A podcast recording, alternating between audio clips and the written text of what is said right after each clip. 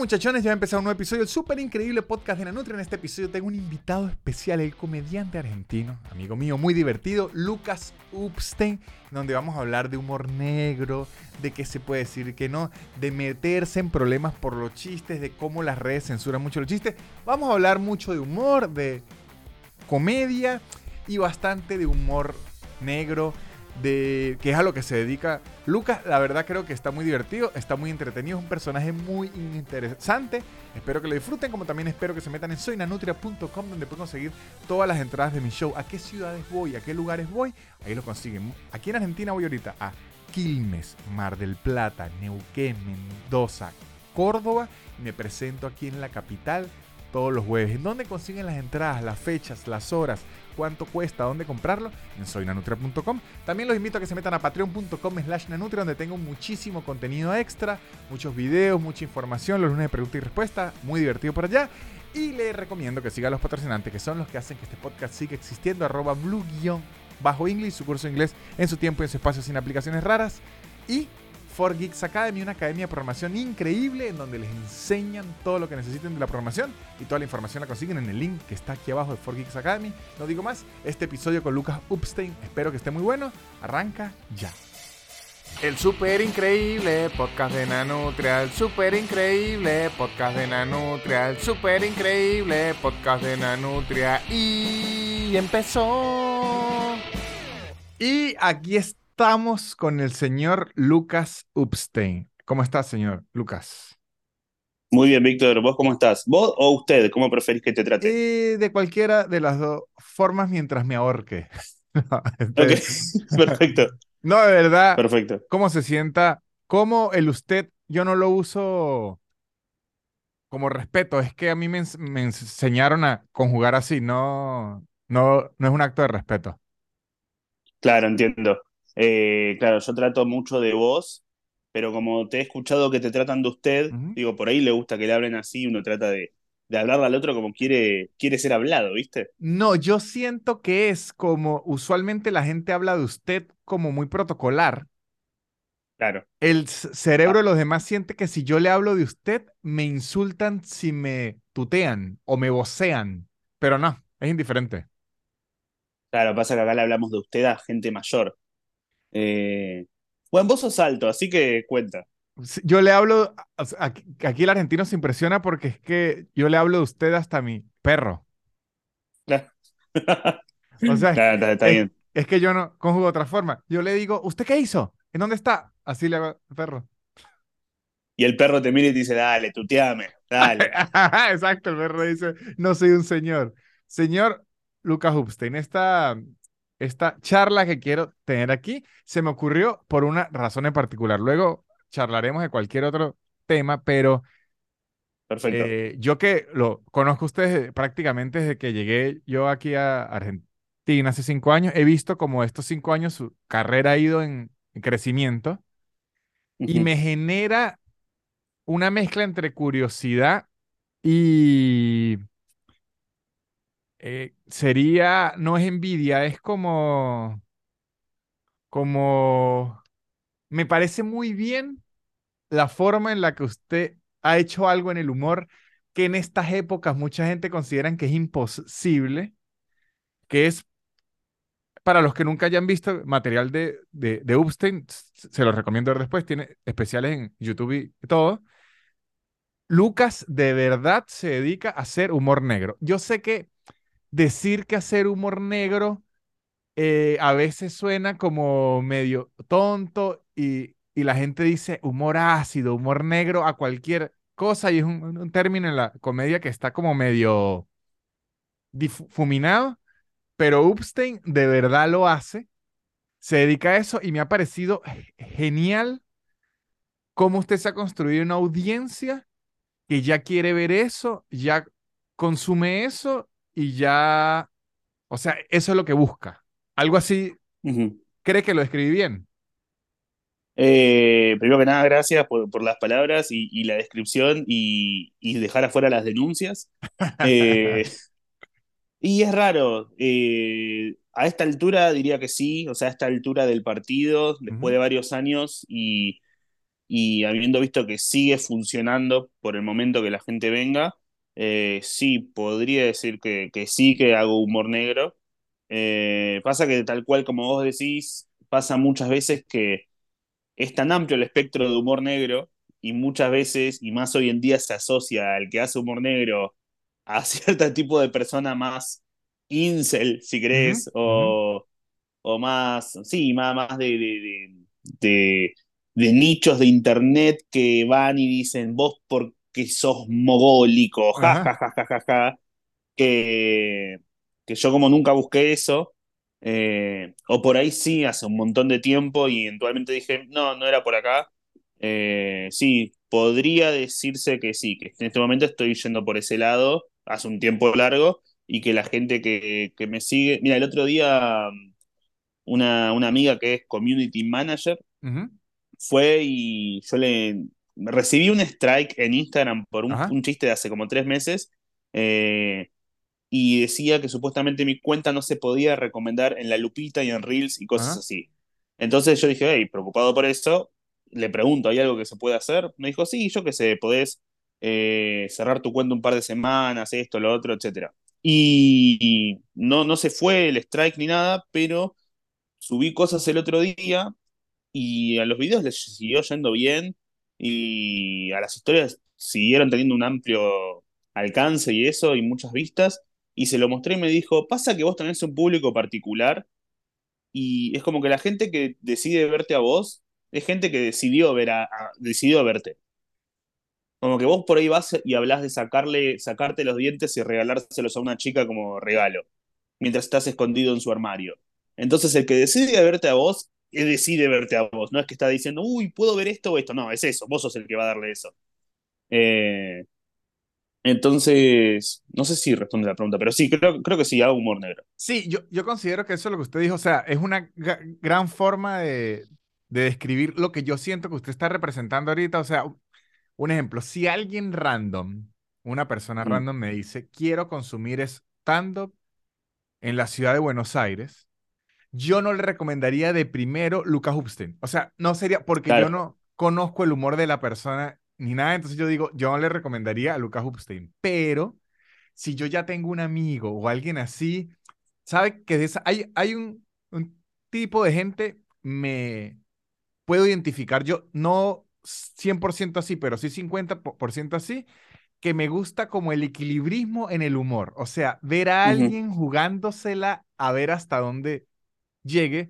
Si yo considero que tengo un amigo así, que le gustan los chistes oscuros y todo eso, yo sí le puedo decir, tiene que ir a ver a Lucas Hubson. O sea, me parece que usted ha logrado un nicho buenísimo porque en un mundo ahorita en donde todo el mundo le dice, siga el algoritmo, estas palabras no son las que se pueden usar, hay que hacer cierto tipo de cosas, hable de estos temas, usted se está yendo contra la marea duro. Eh, muchas gracias por ponerlo con esas palabras. Qué bueno que, eh, pero para que vea el humor de Luca. Esto para Luca es muchas gracias. Para otra persona se sería que, ¿qué? No, ya va yo. es que hay una. Pasa que yo hago stand-up desde el 2013. Entonces. Eh, y recién tengo un público que consume lo que hago hace casi cuatro años. Desde fin de 2019, principio de 2020. Entonces. Eh, tuve más tiempo tratando de, teniendo que agradar a la gente en el buen sentido hablándole a desconocidos que hablándole a conocidos. Entonces yo cuando alguien me conoce, yo puedo subir al escenario y de una irme a la mierda y decir cosas fuertes de una. Pero como la mayor parte de mi carrera me la pasé entablando diálogos, monólogos, etcétera, con público que no me iba a ver, sino que estaba ahí en un bar o en un teatro o en un antro eh, y yo simplemente subía a querer agradarles un rato, yo no podía arrancar diciéndoles o, con, o la visión que sea. Entonces yo aprendí mucho sobre habilidades sociales, hablar con la gente, eh, haciendo stand-up ante gente que no me quería ver.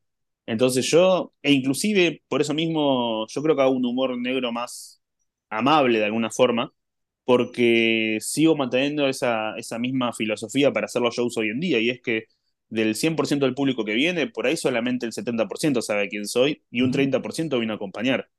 Y para ese 30%, que pueden ser amigos tuyos, que eh, acompañaron a alguien para hacerle la segunda o lo que sea, que yo arranque el show como si fuese de una al, al, tope, la va a pasar mal. Porque decís, pará, pará, wow, wow, wow, wow, no le, no le pones el pito en la cara a la otra persona de una. Le pedís permiso, le decís hola, ¿cómo te va? Le invitas a comer y después de un rato ahí sí. Entonces me gusta tratar antes de. postre, el pito en la cara. claro, sí. Como le, le, contás un poco de tu vida, cómo te llamas, cosas que cuando le pasas el pito por la cara decís, claro, porque me contó lo de su papá, entonces tiene sentido que, sí, que tenga un glande en el ojo. Yo también creo en, en general, eh, su estilo de humor funciona mucho. Ojo, porque yo, yo recuerdo hace como tres años, yo invité a abrir a mi show a, a, a Upstein, tres, cuatro años yo ya conocía su humor, pero uno siempre tiene miedo de, ojalá le vaya bien. O sea, uno siempre quiere que la persona que le vaya a abrir, pues le vaya bien, porque la idea es que el público la pase bien y que el comediante la pase bien. Y yo decía, uy, ojalá esta gente sepa entender por dónde va Lucas para que funcione. La verdad, le fue increíble. Me, me sorprendió en usted Mane, es lo que usted acaba de contar. Usted ya tiene la estrategia para que los dos primeros escalones la gente entienda y el tercero ya va con todo. Le funcionó y me pareció increíble luego ver cómo yo ya eh, veo que está girando, anda llenando y ya sé que la gente busca esto. Y por lo que me parece increíble es porque yo conozco mucha gente que quiere iniciar en el humor y tiene hambre de eso. Es quiero decir las cosas horribles, quiero decir cosas tal y tal, y es difícil uno explicarle que usted las puede decir, pero no se las puede decir de una. O sea, es como un trabajo poco a poco para usted terminar diciendo lo más horrendo de la tierra. Es que para mí hay, un, hay todo un desarrollo de personaje, no, no en mí, sino en cualquiera que quiera ser comediante. Porque, y más hoy en día donde la gente no, no consume eh, yo siento que hay, hay un, un, grupo, un porcentaje grande igual que sí, pero eh, dentro al menos de Latinoamérica, que es lo que más conozco, siento que la gente consume más eh, personas que comedia. Sí, entiendo. Entonces, el que va a ver a Nanutria, va a ver a Nanutria. El que va a ver a Lucas Upstein, va a ver a Lucas Upstein porque le gusta el concepto de. Eh, entonces, hay muchos que quieren de una ya estar en ese punto de, mirá cómo tiro todo, y como, pará, pará, ¿quién sos? ¿Por qué debería dejarte que me digas esto? Eh, en mi caso, cuando te fui a abrir el show a vos, me pasaba eso, que digo, ok, hay una sala llena de gente que no me vino a ver a mí, que no le importo yo, que puede asumir o saber que va a presentar, va a subir a alguien 10 minutos antes a contar unos chistes, pero no importa tanto. Entonces yo tengo que subir con esas bases, que es yo no soy la figura, yo simplemente vengo a contar unos chistes y lo mejor que puede pasar es que no la cague mucho. Okay. Salvo que la cague un montón y eso va a servir para que cuando subas vos te vaya mucho mejor por una cuestión de contraste y de, oh, al fin. Sí, sí, sí. Es, como, darle, claro, darle una entrada, que eh, cuando vas a comer un lugar de entrada te dan un pedazo de caca Cosa que si después te dan unos videos medio malos, bueno, pero mejor que el otro es. Eh, no, pero. Y, me está pasando más en este, obviamente, con tema de cumplir tiempo haciendo stand-up y eso, de darme cuenta que esos años del principio son súper necesarios. Eso, esos primeros años de justamente tener que hacerte totalmente de abajo y de, aprender a caerle bien a la gente y actuar ante un público neutro, eh, son muy necesarios para desarrollarte a vos como, como persona tanto eh, de verdad como persona escénica como vos encima de un escenario. Es importantísimo para poder ir y después decir, ok, ya, yo hace, yo creo que recién en mi, ahora que lo pienso, recién en mi quinto año de hacer stand-up me empezó a sentir cómodo en un escenario diciendo, hoy me va a ir bien. Sí, pase lo que pase. Que por eso es que yo también creo que esta carrera eh, es de la, o sea, la curva de aprendizaje en el stand-up es muy larga y es muy llena de frustración y fracaso. Entonces, yo lo que he sentido a lo largo de mi carrera es que en el stand-up hay gente que hace un, un curso, se gradúa, hace un año stand-up y se retira, o hay gente que lleva haciendo 20 años. O sea, es raro que alguien después de 5 años se retire, porque es que ya usted comió tanta mierda, que es que ya no lo sorprende nada es que, ¿qué puede ser peor? Ajá. Sí, sí, sí. A mí me pasó que en mi show número 3 o 4 me fue muy mal y volví muy triste a mi casa y mi madre fue y me dijo, ¿por qué no paras un poco y practicas? y era como, pasa que esta es la práctica. Sí, sí, sí. La práctica es pasarla mal, o sea, subir y que me vaya mal eh, es, es parte del proceso para que eventualmente me vaya bien. Sí, o sea, tenés que ir y pensar por qué me fue mal que, y, e ir y revisitar y darte cuenta, bueno, por qué hice esto, qué pasó, qué dije, pero fracasar es parte del proceso. De, hecho, yo, yo no sé de qué forma lo. parezco un gurú de autoayuda, igual diciendo eso. no, pero funciona porque después vamos a hablar de su papá muerto, así que tranquilo. ahí, ah, Ahí, levantamos la. este.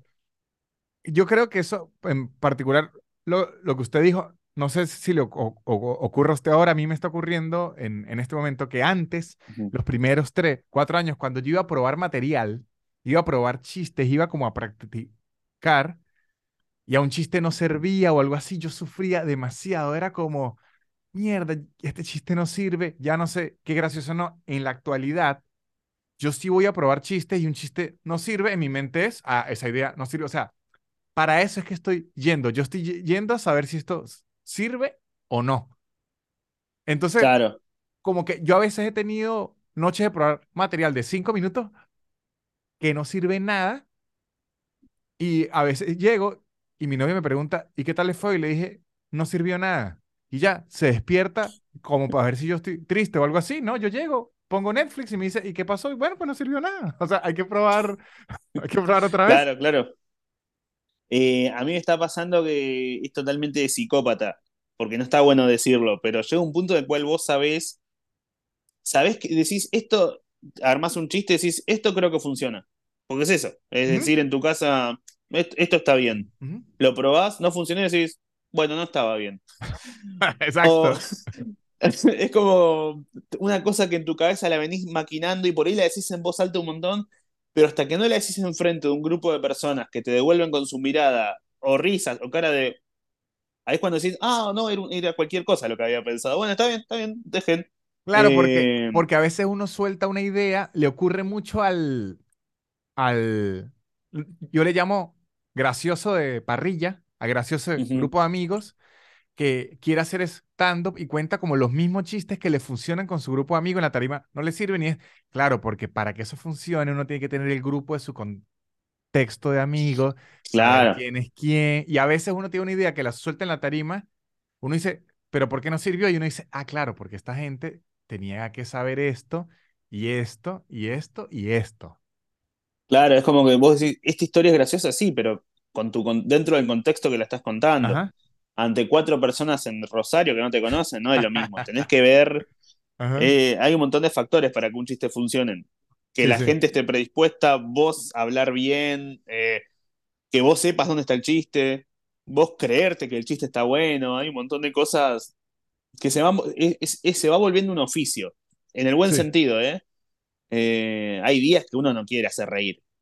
Hay días que decís, no sé si te pasa, pero que decís que te subís a actuar como diciendo, qué pocas ganas tengo hoy, hoy no soy gracioso y hoy odio a todos, hoy la verdad que no, y vas y lo haces igual. Sí, sí, sí me ocurre, pero de verdad, yo creo que me sigo dedicando a esto porque me ocurre eso y a la primera risa me lleno de droga y adrenalina y yo ya digo, ah, claro, por eso es que yo hago esto. Sí, sí, sí. Sí, me, estuvo pasando alguna que otra vez de estar antes del show enojado. Eh, arriba del show todo genial, bajo vuelvo a estar enojado. Eso sí me ha pasado, eso sí me ha pasado. Pero porque bajo y digo, ah, cierto, porque las luces y esto y la, la, pero durante el show es como, la estamos pasando bien. Y la estoy pasando bien, no me estoy mintiendo. Como que digo, hey, porque la gente tampoco tiene la culpa, eh. me, volví mucho más respetuoso del público que está pagando una entrada, y aunque y aún, si, aún si fuese un show gratis, también lo respeto un montón. Che, viniste hasta acá, te sentaste, estás pidiendo algo de tomar, vos querés pasarla bien, a vos no te importa todo, lo, todo el resto.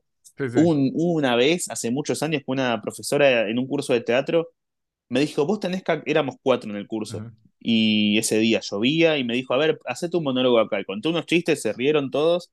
Me dijo, está bien, pero lo contaste con poca energía. Yo, sí, bueno, pero es lunes, son las 7 de la tarde, estamos en un cuartito y está lloviendo. ¿Qué, qué, energía querés que le ponga? Me dijo, tenés que actuar como si fuéramos mil personas. Digo, no son mil, son cuatro. Y, y, hace poco lo resignifiqué eso, como decir, bueno, pero el que la gente que te va a ver, sean mil o sean cuatro, no quieren que vos los hagas sentir como que son pocos. Sí, sí. Nada, nada, y hacelo. Andá y contarles tus cosas porque están ahí, fueron ahí para vos, y por vos, y porque quieren pasarla bien. Eh, nada, eso es un, respeto hacia el, hacia el público. Sí, eso es algo que, se aprende usualmente, imagínense, si uno tiene un, un, show de 50 personas y le llegaron 10, uno al inicio más amateur, uno está todo aburrido y, se intenta justificar que hay 10 en lugar de pensar y que, pero estas 10 vinieron a verme a mí, yo les tengo que dar el show. O sea, La, una película, porque el, el, cine esté full o esté vacío, la película es la misma. Igual, ayer fui a ver Megalodón 2 y éramos, era, éramos, era una sala de como 300 butacas y éramos 6 en el cine. y, y, al ser 6, mientras esperábamos para, para que arranque, no había, no había puesto los trailers todavía y vi todo lo feo del cine. Claro, porque, una mancha en la pantalla arriba. Le dio tiempo de mirar hacia los lados. Claro, no, no hay que, no tiene, por eso que actúa en lugares muy chiquititos, para no darle tiempo a la gente a mirar nada. Había alguien haciéndose una paja por el tiburón. Yo, e, e, ese era yo. ese era exactamente usted. Ajá, ahora, para que la gente que lo está conociendo entienda el personaje y por qué hablo del papá muerto y todo esto de Lucas, es porque, eh, como ya lo vinimos diciendo, los chistes de Lucas, a Lucas le gusta la oscuridad. Le gusta mucho la oscuridad, los temas que tiene. Le he oído incesto, es un clásico en el humor de Lucas. Cada vez que puede agregar un poco de incesto. Si fuera un chef, le dice ese plato, incesto así hacia arriba. Habla mucho de que su papá murió. Eh, y otros temas oscuros. Mucho de la muerte. Sí, sí, sí. Ah, habla mucho de la muerte. ¿De qué forma usted cree que la, o sea, ¿cómo usted cree que eso le ha servido para que la gente diga, sabe que quiero irme ahorita a ver unos buenos chistes de Lucas y Papá Muerto? Eh, yo no sé si alguna vez lo pensé como esto le va a servir a la gente o va a querer verlo, pero cuando arranqué y estaba tratando de encontrarme en el escenario, me pasó en mi primero, no, en mi segundo año que me iba bien, o me iba bien o me iba mal, no había punto medio. Si compraban lo que hacía, lo compraban todo, y si no lo compraban, me miraban con cara de sos, sos un idiota irrespetuoso. Y una vez me acuerdo que una, una amiga, ah, no amiga, una comediante me había dicho, pasa que vos solamente hablas de, de, de muerte y de sexo y querés incomodar, te gusta incomodar a la gente. Y yo estaba como, primero, mira, tengo 20 años, como que la muerte y el sexo es como lo único que, lo único que pienso. Y después decía como, no, no es que no es que quiero incomodar, yo quiero que la gente se ría. Pasa que solo tengo. Tenía 20 años y es judío. O sea, la muerte y el sexo es, es eran, sus, eran sus dos. E, eran mis recursos. No, pero al mismo tiempo fue cuando, después de que me dijeron eso y me dijo eso, me quedó dando vuelta en la cabeza. Como yo no quiero molestar a la gente. El tema es que lo único que tengo para hablar son cosas oscuras porque es lo único que me pasa por la cabeza en base a, mi, a la forma de ser que tengo. No es que yo subo al escenario y digo, ah, muerte. No, no, pasa que no es que yo todos los días estoy como, ja, cáncer. No. Eh, y empezaba a pensar, eh, a desarrollarlo, digo, porque no es que yo arranque acá a hablar de cosas oscuras. En realidad, la primera vez fue porque, bueno, yo cuando tenía 10 años vi morir a mi papá y eh, al poco tiempo como que eso te cambia un poco y, empezar a armar chistes sobre eso. Una justificación. sí, un, contexto para que la gente pueda entrar a mi mundo. Porque de repente ahora puedo hacer shows de una hora y media, una hora cuarenta y la gente viene a verlos. Pero muchas veces cuando arrancás son 10 minutos junto a otras 25 personas. O 5 minutos donde vos tenés que ir y, crearle, te entras y la gente tiene que entrar rápidamente en tu micromundo y comprarte ese mundo y listo. Y es eso. Entonces me pasaba que decía, bueno, yo tengo que lograr que en los primeros dos, en el primer minuto la gente entienda quién soy. Y bueno, hola, ¿qué tal? Mi, nombre es Lucas, me gusta el humor oscuro. O sea, a la gente que le gusta, le gusta mucho, al que no le gusta, no le gusta, está como te va hacia el infierno. Yo no creo en eso porque soy ateo. En realidad nací judío, pero bueno, nací judío se anulan. Entonces empezaba a hacer chistes así y digo, no es que yo todos los días me levanto y digo, ja, cáncer. No, solo los martes, como días concretos de la semana. Eh, y de, a poquito, de chiste a chiste, decía, y el humor es un impulso que te sale de acá. Eh, haces como, jaja, pero el humor oscuro es un... y, el primer impulso de humor oscuro que yo tuve fue cuando tenía 10 años, que había muerto mi viejo, a la semana empezamos las clases, porque encima él se murió en febrero, justo para que no pueda faltar a la escuela, o sea que me cagó. Y, y ese primer día de clases, claro, me, a propósito, y ese primer día de clases hubo una charla anti-tabaco y la profesora dijo, chicos, ¿alguien tiene un familiar que fumaba echando fuma? Yo levanto, profe, acá. Y, hasta ahora, siempre que lo hice, yo no lo cuento más igual, o sea, no, pero cuando lo, hacía, eh, generaba ese wow, wow, wow, wow, wow. Y esto era en el primer minuto. Entonces, como yo arrancaba con eso, me servía mucho para ir y, desde el vamos, que la gente ya entienda de dónde salía. Así cuando iba al minuto 5 y hablaba de un chiste de un perro diabético, estaba todo bien, porque entendían dónde había salido. Sí, sí. Eh, era poder contextualizarlo. E inclusive después, ahora es más, más raro hablar de cosas así porque, bueno, tengo la, la, fortuna, la suerte y un montón de cosas de que tengo un público que viene a verme, entonces por ahí conoce las cosas. Pero yo siempre cuando armo un show o armo cosas pienso mucho qué me está pasando ahora y cuál es el contexto mío en el momento. En el show que estuve haciendo durante todo el año y medio anterior, mi, era que quería que se rían. Entonces yo pensaba, ay, quiero que se rían, quiero que se rían, pero yo no puedo obligarlos a que se rían. Y por ahí la pasan bien, pero sin reírse. Entonces, y era todo un material, de, arrancaba hablando de que no tienen por qué reírse, y no es que se aplaude uno, tenía que aplaudir todos, porque no todos reaccionan de lo mismo, y por ahí aplaude uno, y, y, yo justo dije, hay que matar a los negros, y uno dice, eh, vamos, al fin, y el de al lado está como, bueno, soy negro, pero también obediente, y aplaudía también. Eh, entonces eso, yo siempre no es que había una, no es que me gusta el oscuro, es que es por donde el tamiz de mi cabeza pasa por ese lado.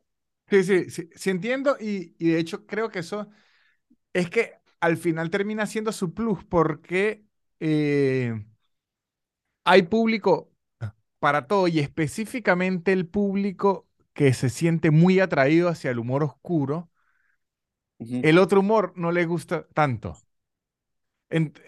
entonces es un público que más bien necesita, y por eso es que digo, en esta época del algoritmo y que uno tiene que seguir como la estructura de las redes porque si no, no aparece en la lupita o si no, no lo promocionan como es, no lo ponen en el home. Más bien hacer eso es como arriesgado porque usted puede, usted no queda entre lo popular, pero al mismo tiempo ahorita, y yo sé que usted sufrir eso, hay como un problema porque ahorita hay una división rara entre humor oscuro es de temas fuertes o humor oscuro es ser machista, homófobo o no sé, ser nazi ya. Esa delgada línea debe ser un fastidio porque seguro usted le va a ocurrir cuando tiene alguien en el público que se le ríe por la razón que no es. Eh, ¿Sabes qué? Me, ha pasado que después de shows hay gente que me ha dicho, sos el único judío que me cae bien. Y, siempre que me lo dicen, digo, che, no sé si es la mejor frase, ¿eh? No, o sea, no sé si digo como, esta persona yo le caigo bien, pero el resto de los judíos todo le cae mal. No sé si es como que digo, yay, qué bueno caerle bien a esta persona. Eh, es raro, yo tenía una teoría de que hay gente que que empatiza con la, como que uno en el escenario es una exacerbación de uno mismo, ¿viste? Sí. Entonces, vos como sos en el escenario, no, o por ahí sí, no lo sé, pero uno no suele ser en el día a día como es exactamente en el escenario. Eh, no, es que no se puede, si, no sería un loco. Claro, eso, es un, psicópata. Eh, yo no estoy por la calle diciendo, me, da padre, muerto, incesto, etc. Eh, y hay gente que termina empatizando con esa, con esa exacerbación, como que dice, así, este me cae bien, esta versión me cae bien. Y piensan que dentro de ese me cae bien, todo el espectro ese está, está bien. Entonces van y, y a los comediantes que son más de interactuar mucho con el público y les habla mucho, no sé, Connie Ballarini, viste que habla mucho con la gente, puede pasarle que haya público que va y le interrumpa un montón, porque dicen, yo también, yo también, aguante hablar. Y, y por ahí la ves a Connie como, ya bueno, cerrar el orto. ya está. Igual ella justa es muy buena hablando con la gente, pero eh, a mí me ha pasado que yo subo y si alguien me dice, eh, casi No, cállate, morite, porque yo sé, yo sé que puedo decirle eso. Claro. Eh, pero sí, yo creo que igual soy, por eso soy demasiado zurdo. Entonces es, raro hacer humor negro siendo muy progresista. Eh, y al mismo tiempo no, porque para mí para hacer humor tenés que tener más sensibilidad que, cualquier otra persona. Eh, y más con el humor oscuro, porque si es el humor oscuro como lo hago yo, por ejemplo, que me gusta pensar mil veces antes de hacerlo, che, ¿de qué me estoy riendo? ¿De quién me estoy riendo? ¿Qué, ¿Quién está sufriendo en este chiste? Eh, ¿A quién puedo estar lastimando? ¿Dónde está la gracia en, esta, en este dolor? Eh, ¿Existe la persona? Y un montón de cosas de ese estilo. Eh, hay otros que la juegan más, y que es el otro, el otro extremo que comentabas, me parece que la juegan más de, ah, son chistes. Sí, es que, yo creo que hay una, hay una línea que es clara y un ejemplo. si alguien me pregunta, o sea, si me dice, ¿hay chistes machistas que dan risa? Yo le digo sí. Hay chistes machistas que dan risa. Lo que pasa es que creo que, al menos en estos años, para que un chiste machista dé risa y no caiga mal, usted tiene que saber como comediante que el chiste es machista y usted tiene que saber que está mal decirlo y esa es la gracia. Claro, es que, pero por eso también está en el desarrollo de cada persona. No es lo mismo un chiste hecho por Hitler que por otro. O sea, no está bueno ir de una, el ejemplo de Hitler, pero eh, si Ted Bundy hace un chiste machista, decís, dale, dale, vos no. No estaba bueno porque te estás cagando de risa de. No, no estaba bueno. Sí, que si un boxeador haga un chiste de pegarle a la esposa, uno dice, mm, no sé si es el mejor chiste que puede hacer usted. sí, sí, sí. Eh, pero igual hay algo ahí. hay algo en el tópico ese. No, claro, pero si lo habla uno que no es boxeador. Pero se monta un boxeador a decir eso y uno dice, y la verdad que no sé, no sé si usted... Me dijeron que escribo un monólogo de la vida cotidiana, que no, se puede hacer nada. bueno, pero yo diciendo eso... Exacto. Eh, en su momento, ya por el 2020, había pasado que unos rugbyers de acá habían sido como cancelados, funados, etcétera, con con tweets viejos donde hacían chistes sobre la chica que limpia en casa y, violencia y cosas así. Y de repente me encontraba yo escribiendo como, no sé, poner que el nombre era Pablo algo. Eh, Pablo algo, dos puntos. Y la cosa más espantosa del mundo. Y era como, yo, yo no soy, es él. Porque se entiende, es es como es lo lindo del humor también, que hay un montón de capas en los chistes y cosas. Y me parece que para, eh, cuando vos ves que hay un chiste que tiene muy pocas capas, que ves que directamente no estás viendo eh, que alguien se puso a armarlo o algo, ves simplemente el otro que te dice, mira cómo te tira un montón de mierda encima, ahí es cuando decís, ¡ah! Claro, y es que está la diferencia que usted dice, esto está siendo, o sea, esto está siendo incorrecto, pero por las razones equivocadas. Tiene que ser con intención. Es que, sí, sí, es que para mí está entre, si el humor es todo ir por el costado, eh, hay cosas que están buenas que sean directas, pero hay muchos que van directo y es como. Pero no. ¿Viste Los Simpsons cuando Homero va a Japón? Eh, cuando los Simpsons van a Japón y Homero atraviesa las puertas y, las rompe. Bueno, es eso, como que el humor incorrecto ese que tipo permiso y que no pide permiso, va y dice, va, yo paso igual. Sí, dale, sos un torpe de mierda, podés, podés hacerlo bien. Sí, sí, sí. Eh, podés abrir la puerta, hacer un comentario medio feo y boludo, tonto y cerrarla. Eh, se puede hacer humor fuerte y, e irse y, hacerlo con delicadeza al mismo tiempo, me parece. Es que yo creo que además de que me parece, además de parecer, yo creo que esa debería ser la forma, porque si no, la otra se va a estrellar. O sea, la otra es como ver un camión sin frenos y uno dice, esto se va a estrellar. Tal cual. O sea, en un punto se va a estrellar. Yo cuando arranqué mi cuenta de TikTok, eh, la arroba era humor turbio. Y yo subía videos ahí con siendo humor turbio. Y al segundo o tercer video que se me viralizó, dije, yo no sé si quiero ser humor turbio. Porque el día de mañana quiero subir un video de mi perro y no hay nada turbio ahí y quiero hacer un chiste de parejas y tampoco hay nada turbio. Y no quiero ser el hace humor turbio, porque no soy eso. Estoy llorando viendo el gran pez. Entonces no sé si no soy esa persona tampoco.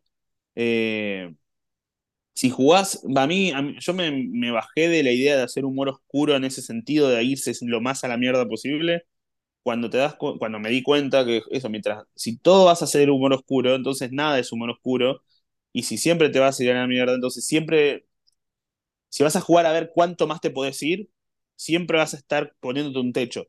Sí.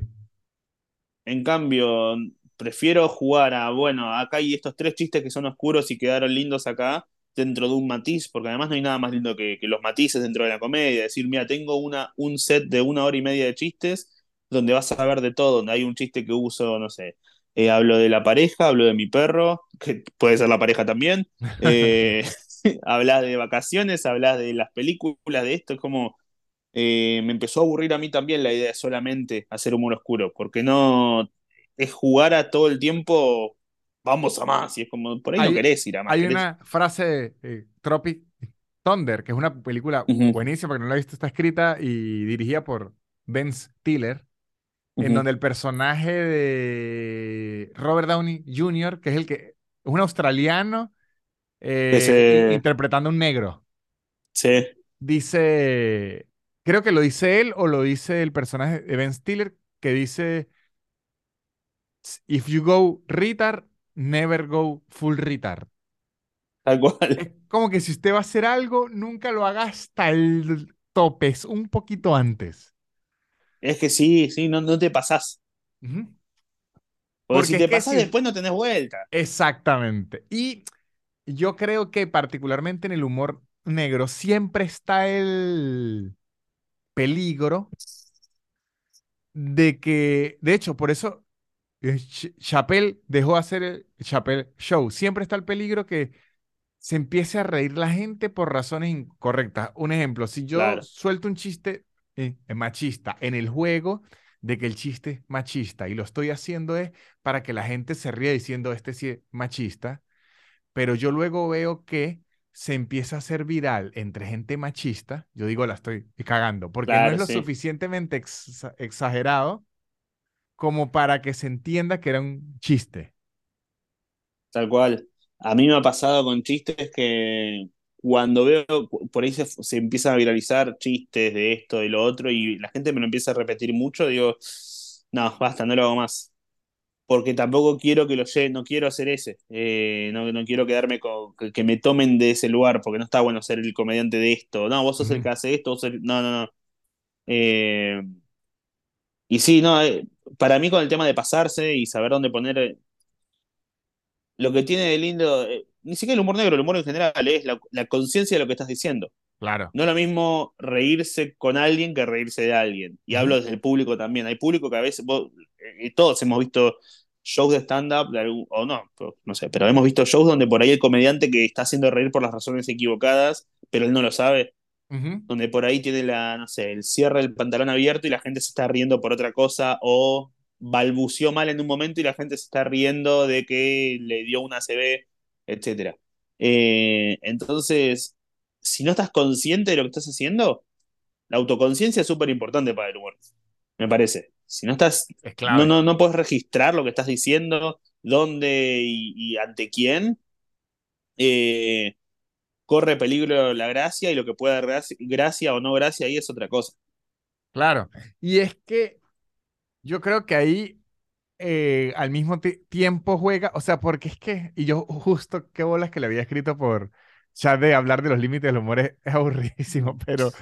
Es ¿y a, vos, a vos Chappelle, te, te, gusta eh, lo último que estuvo haciendo? Me gusta bastante. Lo, lo que pasa es que yo entendí lo último que está haciendo, que él ya es medio predicador. Sí. Que ya es muy predicador. Es que yo entendí que él lleva como. Ya cuando un comediante llega como 35 años haciendo reír, ya anda en otra búsqueda. Ya él quiere decir algo más, ya tiene una audiencia. Entonces, a lo mejor si usted le dice a Chapel, ¿sabe qué, Chapel? Su último especial no me gustó mucho porque no tenía eh, tanto chiste. Él le puede responder, bueno, yo tengo 15 especiales más llenísimos de chistes. Entonces, si quiere ver un chiste cada minutos, claro, sí. está ese material ahí. Ahorita yo estoy en, en otro en otro estilo, pero a mí el, particularmente el humor de Chaval me gusta mucho y él siempre cuenta que dejó de hacer el Chapel Show una vez que estaba haciendo un sketch y él estaba vestido de duende y vio que había gente en el público riéndose por ver a un negro vestido de duende. Claro. Y él dijo, ay, no se está entendiendo. O sea, se está riendo los que no quiero que se rían. No era para ustedes el chiste. Ah, tampoco era, no, era esto. Sí, entonces él dejó de hacer eso. Incluso yo creo que a él está ocurriendo en la actualidad y espero que se dé cuenta con lo de los trans. ¿Sabe? Que llega como tres especiales haciendo chistes de trans, que en verdad están bien graciosos, pero ya la gente anti-trans gringa está utilizando sus argumentos. Entonces él debe estar viendo eso diciendo, no, así no era. Tal cual. A mí me pasó viendo a Doug Stanhope, que era antes consumía mucho lo que hacía y todos los primeros años de él, hay mucho de él hablando de, del aborto, de sobrepoblación, un montón de cosas. Y tiene un especial del 2012, creo que eso, 2013, donde termina hablando sobre... Dice, pero ¿cómo puede ser que el mundo siga estando mal si yo ya hablé sobre esto en un bar para 200 borrachos? Está bueno. Yo ya hablé del aborto, ¿por qué la gente sigue teniendo hijos? ¿Son idiotas? ¿Por qué están hablando sobre que no está, está mal abortar si yo ya hablé de esto para 300 cocainómanos en un sótano? ¿Eh? ¿Eh? y por qué la gente sigue, sigue juzgando a los que se drogan si yo ya lo conté en un chiste en el 95? ¿Qué está pasando acá? Eh, nada, está. Es, cierto que llega un punto en el cual es muy cíclica, creo, la, carrera de los comediantes, a nivel de que, bueno, ya hablaste de todo, ¿y ahora qué?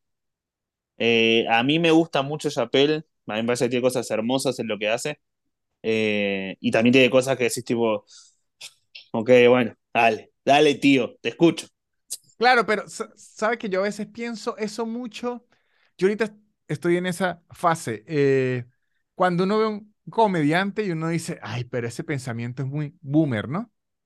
Y luego uno dice, claro, pero esa persona tiene 56 años. O sea, no es que esté mal ni siquiera lo que está diciendo, es que él le está hablando a su gente, que es la gente de su edad, y como él, uno no le puede pedir a alguien de 58 años que le hable a los de 18. No, tal cual. Es que, sí, sí, sí. Eh, no, no, no, e, e, es un poco eso también. No puedes esperar que el otro sea lo que son. Tenés que entender que el otro, si es, si es de. Nació hace 60 años, nació hace 60 años no por eso tiene que estar diciendo, bueno, tienen que morir todos los trans. Tampoco es lo que dice Chappelle. Él va por otro lado. Es verdad, como decís, que los están empatizando un montón de gente que, que seguramente dicen, no, vos, no era para vos. exactamente. Porque para esa persona, si Chappelle no dijera eso, también sería un duende. Ajá, ajá. Pero yo, yo o sea, creo que todo es de la forma en, en lo que se interpreta. Creo que lo que más puede hacer molestar a un comediante consigo mismo es que se le malinterprete un chiste que uno dice, ay, esa no era la intención, maldita sea. porque, porque si, un ejemplo, si uno hace un chiste acerca de alguien que perdió las piernas, ¿no? Y el chiste era sobre que esa persona perdió las piernas y se hace viral la gente quejándose porque perdió las piernas, uno dice, bueno, pero es que el chiste era así. Claro. Pero si uno tiene que hacer el chiste con otra intención y de casualidad menciona un tema y le empiezan a caer por eso, uno, no, pero es que esa no era la idea, eso no, yo no quería decir eso. Bueno, a mí con lo de Uruguay, por ahí lo viste, por ahí no, no sé, lo sí, de... pero cuénteselo a la gente. Em, cuando fui a, fui a actuar Uruguay, tenía un show hace el 21 de julio y dije, bueno, voy a promocionar la fecha, como hago con cualquier fecha, y como Montevideo tenía una crisis hídrica, subí una foto con un bidón de agua y puse el 21 de julio estoy en Montevideo, entre los que compren las entradas voy a sortear un bidón de agua. Y un par de horas después había, el posteo tenía, no en Twitter 10.000 me gusta, 1.000 comentarios, 1.000 compartidas y dije, hey, seguramente es todo positivo. Y esto era un miércoles a la mañana y tenía, no sé, mucho, mucha gente riéndose y después mucho comentario, no sé, gordofóbico, antisemita, y dije, esto suele arrancar los jueves, así que algo raro está pasando acá. Y nada, resulta que un montón de uruguayos se habían enojado porque pensaban que era una burla sobre la situación del agua. y decían como, y vos, y tu país, que encima no tienen para comer, y comen polenta, y, y eh, te reís, y acá está todo mal, venís porque acá está la plata y vos te cagás de hambre, eh, y la gente sufre, y me, me agarró a mí una situación de decir, yo no tengo que explicar este chiste. Uno me ponía, no puede ser que con todos los chistes que haces te quieran hacer algo con este. Exacto, que sea más rabia. Claro, pero realmente eh, si vos vas a pensar que con el chiste me estoy riendo de los chicos que se, se están muriendo de sed, no, no, porque no, no. Eh, y no hay nada, creo que no hay nada más choto para un comediante que justamente es tener que ir y, y eso, explicar el chiste porque decís, no, ni yo le di tanta importancia. Porque eso no es un chiste. Sí, sí. Es que al, final. Hay otros que sí, pero. claro, es que donde le digo, unos, cuando el chiste es ese, la única forma de decirle, perdón, yo quería ser gracioso. O sea, no hay más.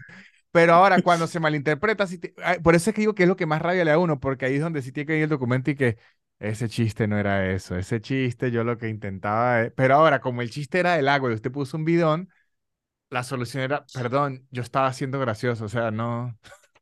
¿sabes que yo pensé en un momento de pedir disculpas y después, con cosas así, después digo, no, porque no voy a pedir disculpas. Porque si pedís disculpas por eso, después cuando, si llega a pasar algo grave de verdad, eh, es como que, para mí también ahí tenés que, uno tiene que ponerse su propio límite de decir, a ver, pará, ¿estuvo mal esto?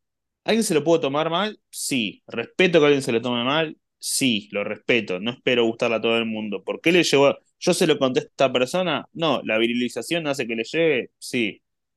¿Voy a pedir disculpas por esto? No, vamos a hacer más chistes todavía.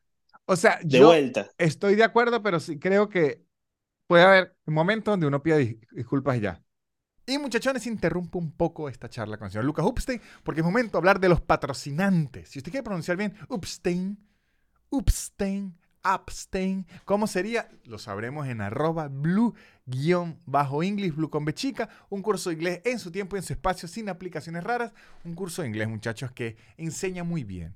En su tiempo, en el nivel que usted necesite, la cantidad de tiempo que usted necesite, en su ritmo, sin presiones y a muy buen precio. Si usted quiere aprender inglés, sin sufrir mucho, sin que sea una carga para usted, sino más bien una ayuda, todo eso se le ofrece en arroba blue piso English, blue guion bajo English, blue con B pequeña, le escriben allá, dicen que van de parte de este podcast y los van a tratar increíble. Y si ustedes quieren ser unas máquinas de la programación, si ustedes quieren ser unos programadores, si quieren entrar al mundo de la programación. Si ustedes su trabajo los aburre y dicen, ¿sabe que yo quiero ser programador? Porque yo quiero ser como esa gente que trabaja en Bariloche se relaja muy bien. Lo primero que tienen que saber es que eso no le resulta a todo el mundo. Y lo segundo que tienen que saber es que se meten en 4Geeks Academy. Ellos ofrecen unos bootcamp de programación increíbles, donde usted va a ser un programador full stack. Le enseñan los lenguajes de programación que buscan en los trabajos y le enseñan técnicas de programación aplicadas a la actualidad, cosas nuevas. ¿Y dónde consiguen la información de eso? En el link que está aquí abajo. Todo esto en 4Geeks Academy. Sí, sí, sí. Eh, a ver, yo ponele cuando pasó eso, eh, al día dije, bueno, yo, hice el chiste y no, no hice nada más. Y al día, como seguían bardeándose entre todos, dije, no, porque yo tengo que ir a actuar ahí, no puedo seguir. es fácil en internet insultar, pero yo tengo que ir ahí a dar la cara, entonces no quiero. Entonces eliminé el chiste y dije, listo, ya está, se vendieron entradas, que era lo que quería, que la gente se entere. no, no, no quería publicidad de ese estilo, sino que, el, bueno, y de repente salió una nota en el diario poniendo comediante se burla de la crisis en Uruguay. Y digo, no. Y, ponía, y encima eliminó el posteo. ¿eh? Y ahora venís a, ahora bancate el digo, ¿qué me tengo que bancar? Si no hice nada, boludo, dale. ¿Qué, qué me querés venir a apurar por un chiste de un bidón? Además, ahí, eh, la respuesta es, ¿por, ¿por, qué no le hacen estos posteos al, al, al, responsable de que no tengan agua? Claro. Pero eh, yo, yo sí pienso, que a veces, le voy a dar un ejemplo, imagínense que yo tenga en un chiste eh, cualquier cosa, digo, no sé qué es más idiota que Lucas Upstein. Así, ¿no? Dos Lucas Upstein. Y de repente usted me escribe, Epa, no entiendo por qué me hace chiste, así es, gratuito y tal. Yo sí considero que digo decir, ¿sabe qué? Mi intención no era lastimar a, Lucas. Le puedo escribir, no, Lucas, perdón, en verdad o sea, porque a veces uno también tiene que entender que a veces uno es un bocón. Ah, eso sí. Yo, yo por eso, yo soy una... Eh, me han recriminado gente de mi entorno que no es necesario que explique cosas a veces. A mí me gusta hacerlo. Es más, en mis redes dije, y justamente como uno cuando es comediante se dedica a transformar lo que le pasa, tanto lo bueno como lo malo, en, a veces en chistes, otras en, y llevarlo al psicólogo, eh, y, en, llorar. Eh, me pasaba que dije, bueno, lo transformo en chiste para justamente reírnos de la situación. Tengo eh, a un cuarto de Uruguay, que son cuatro personas que me están bardeando, vamos a hacer chiste con esto. Y explicando que no me estaba riendo de bla, bla, bla, bla, bla. Y unos me ponían, no lo explique, no tenés por qué explicarlo. Y volvemos a lo del principio, que es que no, no es que yo lo explico. Es que hay un montón de gente que no me conoce. Entonces, claro, el que, me, el que me sigue sabe que es un chiste y que no, no hay nada más. Pero el que no, el que está cayendo acá por primera vez, yo no quiero quedar como él, mirá qué malo que es. No, porque no, nunca es la intención. Eh, yo siempre lo planteo, mido un metro setenta. Yo no estoy para pelear con nadie, a mí no me interesa pelear. Eso es la locura de la viralización, porque imagínese esto, es como que chiste clásico, usted llega a mi casa, somos amigos y entra y, y llega media hora tarde y yo le digo, ¿qué pasó, Luca? ¿Su novia no lo dejaba venir o qué? Queda chiste rápido. Pero la, la viralización es como si de repente de la nada en Rosario a alguien le llegara que la novia de Lucas no lo deja salir. Tal cual. Sí, sí, sí. No, no, no, ya va, es que somos amigos, llegó tarde y el chiste ese era porque llegó tarde y tal. No, pero ya escucharon. Listo, Lucas es un pollerudo, ¿qué tal? Y de, de repente a la... después llegó a, a Bariloche. Listo, Lucas sufre de violencia doméstica. O sea, eh, entonces como que es muy raro. A mí, a veces cuando un chiste, sobre todo los chistes que hago diferencias Venezuela-Argentina, se me hace muy viral, me, da miedo. Claro. Yo digo, cuando algo se hace muy viral, uno empieza como a, yo empiezo como a sudar frío y digo, ay, maldita sea, ojalá esto no caiga en las manos eh, equivocadas. Sí, sí, sí. Y lo que tiene igual eso es que un poco son las reglas del juego. No digo que está bueno, o sea, es un juego que muchas veces nos beneficia. Sí, sí, sí. Eh, entonces, no sé, ¿te ha pasado de tener alguna viralización mala?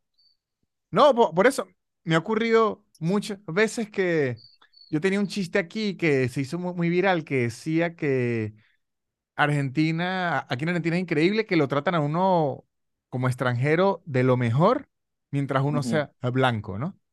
Y después eh, seguía el chiste y el chiste seguía, seguía y reventaron en otro lado, ¿no? Y muchísima gente diciéndome que no somos, que Argentina no es racista, que no sé qué. Si no te gusta, volvete a tu país. Exacto, que yo vengo a este país a hablar mal, que yo vengo a aprovecharme de los hospitales y la universidad. O sea, empezó a caer con un poco de gente como a, atacar a gente y que, y este se quiere hacer graciosito y que sí, señor, ese video es mi trabajo, o sea, es literalmente a, lo que me dedico, pero ese video fue un fastidio. De hecho, yo cada vez que veo que algo se hace medio viral así, yo tengo dos pensamientos, o lo borro o lo silencio. Si, si no estoy muy orgulloso del chiste, lo, lo borro. Y si sí estoy orgulloso, lo, silencio, pero yo digo, yo no quiero estar... Un día hice uno de eh, un amigo que era vegetariano, es aún, y yo quería probar qué tan vegetariano era, y de hecho en el, en el chiste decía que, que yo creí que los vegetarianos eran los X-Men, porque como él dije, voy a poner una empanada de pollo y él, la va él me va a decir si es de pollo o no como si ser vegetariano le diera rayos X, ¿no? Entonces, él tenía las empanadas de él en un plato y yo le tiro una de pollo ahí, ¿no? Entonces él agarra, se la eh, come, se molesta muchísimo, coño, ¿quién dejó esta empanada aquí? ¿Qué tal? Y yo dije, no, no sé. Y después en la noche él se estaba sintiendo malísimo del... No, mentira, era de cerdo la empanada. Se estaba sintiendo malísimo, tenía indigestión y todo, y Después él me explica que es que cuando usted es vegetariano, eh, y, deja de comer carne por muchísimos años, el estómago ya no la procesa. Claro, ya no se, desacostumbró. Entonces, cuando usted se la come es indigestión de una a una, entonces el chiste es que casi lo mataba y todo era un, chiste así. Y muchísima gente. Es una falta de respeto, no puedes hacerle eso. ¿Cómo vas a violar? O sea, un pocote de gente, ¿cómo vas a violar su decisión de no? O sea, y yo recuerdo que al inicio agarré los comentarios y se los envié a mi amigo. A mi amigo que fue al que le hice la broma, que él ya me perdonó y que seguimos siendo amigos durante años y estaban más ofendidos unas personas random en TikTok. Pero luego cuando yo empecé a ver gente del otro lado, es que lo viral es un péndulo. Sí, sí, sí gente del otro lado que empezó fue a atacar a los veganos, a decir, le voy a hacer esa broma a mis amigos, voy a hacer todo eso. Ahí preferí yo borrar el, video. Claro. Digo, porque es que mi intención con esto era que, se rieran, no causar un problema ahora que los veganos me quieren matar, que por cierto sería matar un animal, que sería la mayor ironía de la Tierra, y los antiveganos, que ni siquiera sé por qué hay gente antivegana, porque de hecho es más carne para ellos, pero los, los anti-veganos ahora querían joder a los veganos. Yo dije, esto se armó todo un problema del que yo no quiero participar, así que borré el video. Bueno, a mí con lo, con lo de Uruguay me había pasado que una, una señora fue y comentó, eh, vos te burlás y venís a burlarte y a llevarte dinero. Y, y, lo compartí, puse, es mi trabajo, a eso me dedico. Exactamente. Eh, y encima el, el, usuario era Water Meloncita, y alguien le puso dentro de poco, solo se va a llamar Meloncita. Y, y como empezaron a insultarse, porque una cosa era uruguayos insultándome a mí, que era, bueno, vaya y pase, pero cuando los argentinos empezaron a insultar a los uruguayos, y el resto insultando acá y acá y acá, dije como, no, yo no quiero, no, no me interesa esto. Porque yo quiero ir a contar mi, mi hora de mi, mi show. Yo quiero contar mi chiste, ir, contar mi chiste, traerme dos dólares para comprarme la Patagonia y con eso estoy bien, no necesito esto, no es que yo digo, no, no me alimento mucho de, los insultos en las redes. Es más, eh, hoy, hay una, hoy pensaba mucho en el término, ¿viste? De los, basados. Eh, lo, lo, desprecio mucho el término, porque es como que es totalmente subjetivo. Sí. Alguien piensa que es mejor que vos y, te dijo, vos sos un idiota, y otro dice, qué basado, ¿eh? Mira qué basado que sos. Como no dijiste nada, no, no pasó nada acá. Entonces, yo soy mucho de, Si alguien tira mucha mala onda, listo, lo bloqueo, ya está, lo elimino. no, no eh, necesito. Eso sí yo hago ahora, porque además Instagram dio una increíble herramienta que usted ahora puede poner que no le pueden comentar. ¿Bloquear a uno de todos? No, pero que no le pueden ah. comentar si no lo siguen, ¿no? Ah, Entonces yo dije, la voy a activar para que si alguien quiere comentar esto, al menos me siga. Y que si usted no me sigue, le pareció esto por casualidad, ni comente, porque es que eso no era para usted. Y hay gente, hay gente que se mete en un video. Me sigue, me escribe y este idiota que se cree. Y luego me deja de seguir y que ya si usted está tomando ese esfuerzo, bloqueado, porque es que ya usted quiere es usted no está indignado ni nada, usted ya lo que quiere es lastimar, porque ya está haciendo como 15 pasos. Sí, pero bueno, también es parte de... Yo, yo cuando me empezó a ir bien en las redes, o empecé a tener repercusión en las redes, me pasaba que no, no lo entendía. Eh, tampoco entendía la repercusión, ¿no? Pero más allá de eso, por ahí había un video con 100.000 me gustas o cosas así, alguien me ponía, ¿posta alguien le da gracia a esto? Y decía, fíjate el número, alguien, sí, no, y me quedaba como 10 minutos como, ¿cómo puede ser esto? Eh, no, lamentablemente esa gente existe, eh, le gusta hacer cosas. No, no es todo lo mismo, porque como lo hablábamos recién, no, no, no, es, no es el mismo el que va y tira mierda por tirar mierda que el que naturalmente puede decir, ¿no te parece mal eh, haber hecho eso? Porque hay gente que está pasándola mal, no es lo mismo. pero bueno, nada, es, es parte de, del amplio proceso que es ser comediante, que me parece que lo más lindo que tiene es lo otro, justamente, que eh, yo en su momento me acuerdo que en mi primer año había mucho, antes había muchos más clubes de comedia, o sea, había muchas más chances de actuar en, en Buenos Aires que antes, y por ahí yo, con no sabiendo hilar dos palabras en un escenario, podía actuar cinco veces por semana. Eh, y terminaba la semana y decía, me fue bien tres veces, me fue mal dos veces, listo, gané. Esta semana gané.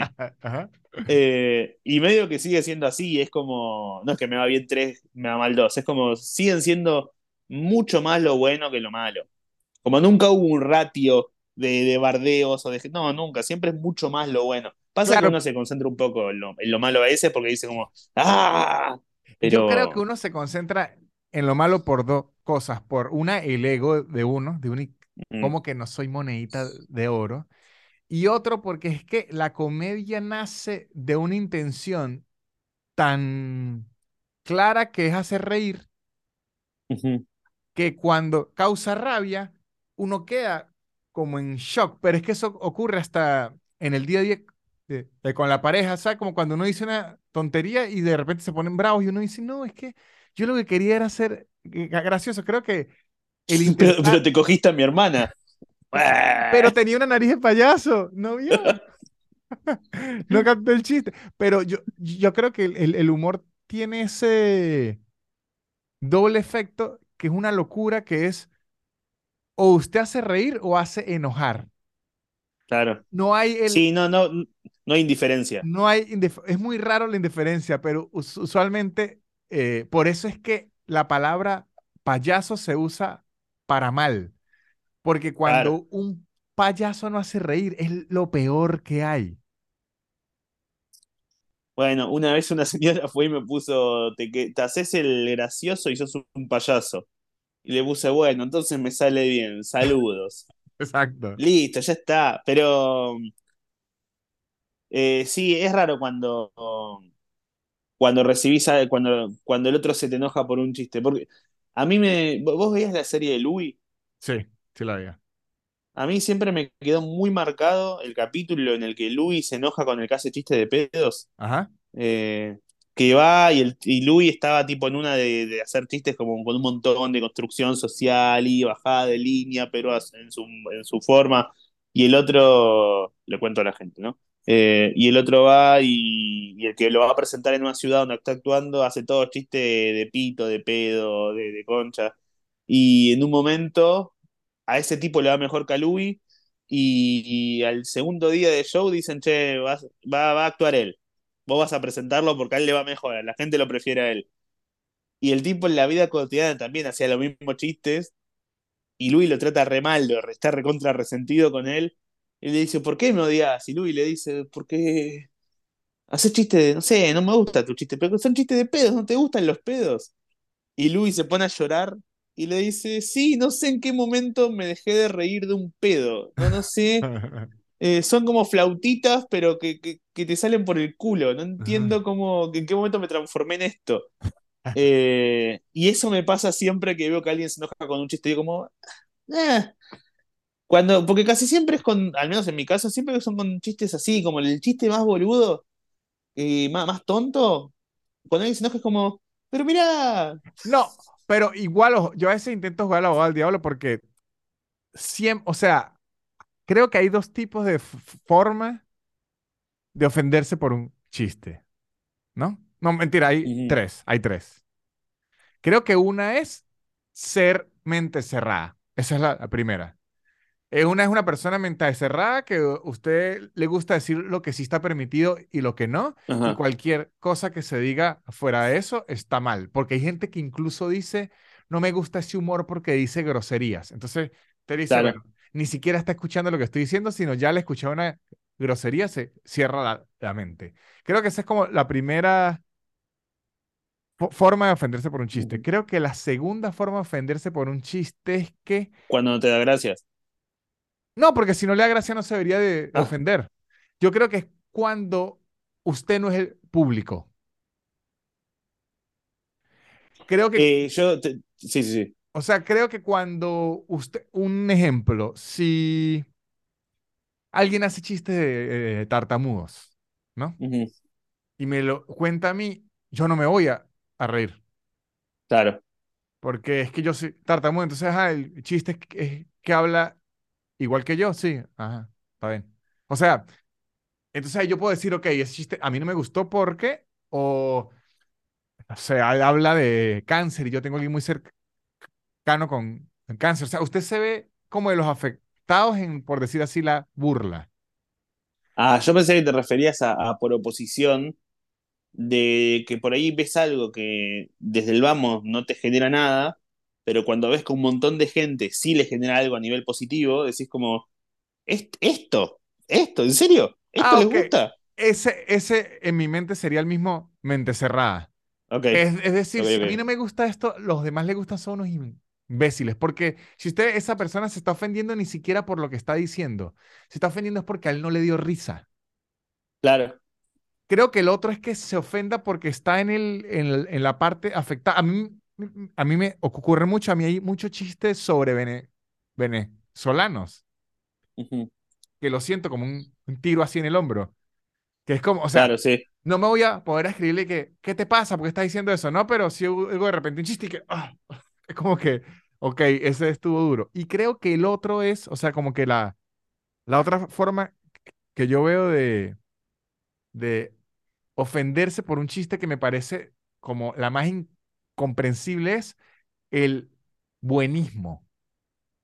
Que yo ah, quiera defender, moralidad. Que yo quiera defender a alguien más que ni siquiera me está afectando a mí, que ni siquiera me está salpicando a mí, es yo una ganas de yo decir que está mal. Claro. Bueno, con lo de tu amigo te pasó. Sí. Eh, a mí me pasa mucho que me estuvo pasando que mis interacciones en los shows van a lugares muy oscuras, pero que tan oscuras que son terminan siendo inclusive tiernas a veces. Que por ahí, no sé, hace poco en un show vino una chica en silla de ruedas y me contó que iba a ir y es que estaba en silla de ruedas. Y la chica tenía. Y, y la miro y le digo, ¿y todo bien? Y después dije, para, ¿te pasa mucho que por estar en silla de ruedas te tratan como con cuidado? Y es como, ¿qué más te pueden hacer? Tipo, ya está, ¿qué, qué más pueden hacerte? Y, pero bien, se lo digo, se ríe la gente, ella se ríe y me dice, no, además yo tengo colon irritable, eh, migraña, diabetes, eh, tengo, soy celíaca, esto y lo otro, y como tenía un gorro de Pikachu, voy y le digo, y encima sos otaku. Eh, y la gente estalló y le digo, bueno, pero lo de otaku lo hiciste por tu propia cuenta, como que dijiste esto, sí me lo voy a hacer a mí misma. Por lo menos que subo... dejó algo yo. sí, yo voy a ser la, la dueña de mi destino. Y cuando lo subo, eh, había gente que decía, hey, no está. Pasaron dos cosas. Primero que a la chica le encantó que lo suba, me lo agradeció, la pasó re bien, etc. Le pedí permiso para subirlo. Y una cosa que a mí no me gustó, y me había pasado otra vez también en Córdoba, que una chica me contó, me contó, interrumpió diciendo, ya que te gusta hacer chistes oscuros, hacer un chiste con que mi viejo está, mi papá está preso porque me violó. Yo le digo, le digo bueno, gracias, copada tu intervención. no, le digo, esto, yo le dije a la gente, lo dije en vivo, si yo levanto esto, soy el mejor comediante. Es más, esta chica ni vino a mi show, la mandó Nico de sí o algo, porque querían arruinarme, arruinarme la fecha. Eh, y después lo quedó bien, salió divertido, y lo subí, y veía que los mismos comentarios hacían chistes. Como, eh, hacían chistes sobre la, la, chica abusada, sobre el padre y esto, y la parte, y la chica se ruedas lo mismo, hacían chistes sobre ella, y digo, chicos, miren que el chiste ya lo hice yo ahí. Exactamente.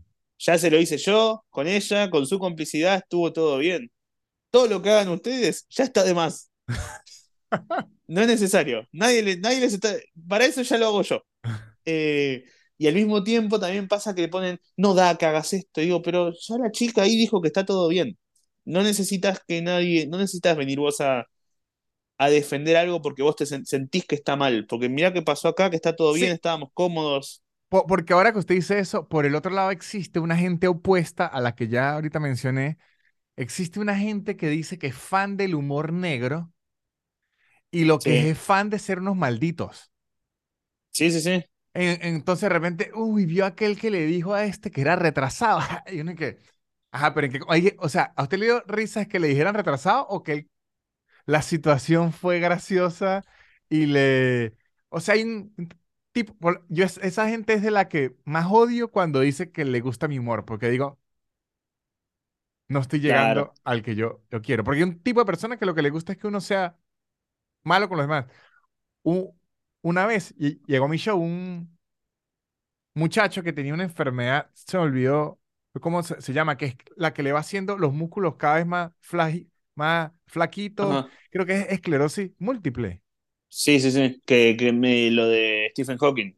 Ajá, algo así, algo así. Y de repente me dice, búrlese de mí. Quiero que se burle de mí.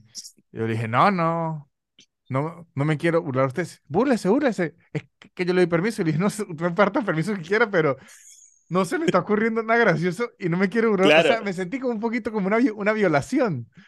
Claro, sí.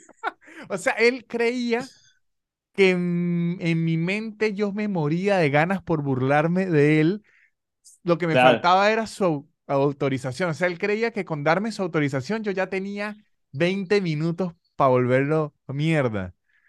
Y decía, no, pero él, él, y yo, no, no. Y además es un trabajo eso, son chistes personalizados. Le digo, e, e, exacto, es como que, o sea, si me siento a escribir, a lo mejor se me ocurre un chiste porque es mi trabajo, pero ahorita porque me provoquen este show, la verdad es que no, no, hoy no, me provocó burlarme de la esclerosis múltiple. Bueno, una vez eh, yo había salido en Comedy Central en el 2018 y había sumado a alguna gente en Instagram en base a eso. Y un tipo hoy me escribe y me dice, che, sos un, sos un hijo de puta, aguante lo que haces, te, te quiero invitar a que vengas a un asado con amigos, pero para eso primero tenés que hacerme, pasarme un chiste para que le haga a mi amiga a la que me enteré que la abusó el tío. Eh, y le la gente se pone tan loca. Y le digo, pero no, no, no, le digo, todo bien, pero no lo voy a hacer. O sea, si ella quiere hacerlo, que lo haga. Si vos se lo querés hacer a ella, no estoy de acuerdo, pero por ahí son amigos, está bien entre ustedes, pero yo no lo voy a hacer. Y gratis, menos todavía. Y, y va y me dice, eh, ¿no, ¿no era que te gusta el humor negro? Digo, sí, pero para hacerlo en el contexto que yo quiera, ¿no? Para no quiero ir a hacer un chiste. No, no conozco a tu amiga. No sé qué le pasó con el tío, no conozco, no me parece. E, este muchacho, ahorita que, que me acordé, e, este muchacho eh, después subió una foto del show, ¿no? Una foto así del show y puso aquí en el show de Nanutria donde no se atrevió a, hacer un chiste sobre mí. Y me acuerdo que, le, ¿sabe que cuando lo mencionan, a uno le aparece en DM, ¿no? Y le escribí por DM que iba a decir que usted parece un soldadito de plástico, pero ya derretido por el sol. y te contesta, ahora ya es tarde. No, no, hizo, hizo, eh, él le hizo screenshot y lo subió él. Pero yo dije, de verdad, o sea, y está fino que se lo tome con humor y todo, pero es como, hay gente que está como deseosa de eso y que quiero sangre, sangre, y a mí tampoco me gusta darle mucha, porque creo que en el punto, al menos de la forma en la que lo disfruto yo, de las cosas que más me gusta hacer es stand es que esto que voy a decir es lo más sociópata de la Tierra, pero es, yo estoy teniendo control absoluto sobre una audiencia y la audiencia pues, se está riendo en donde yo quiero, eh, la audiencia se está riendo de lo que yo quiero y la audiencia está interpretando las cosas como yo quiero que la interpreten. Yo no quiero que alguien de afuera venga a decirme qué hacer porque de hecho por decir, todo mi arte es yo manipular a una audiencia por una hora y media. Es que sí, somos como los que manejan la, orquesta.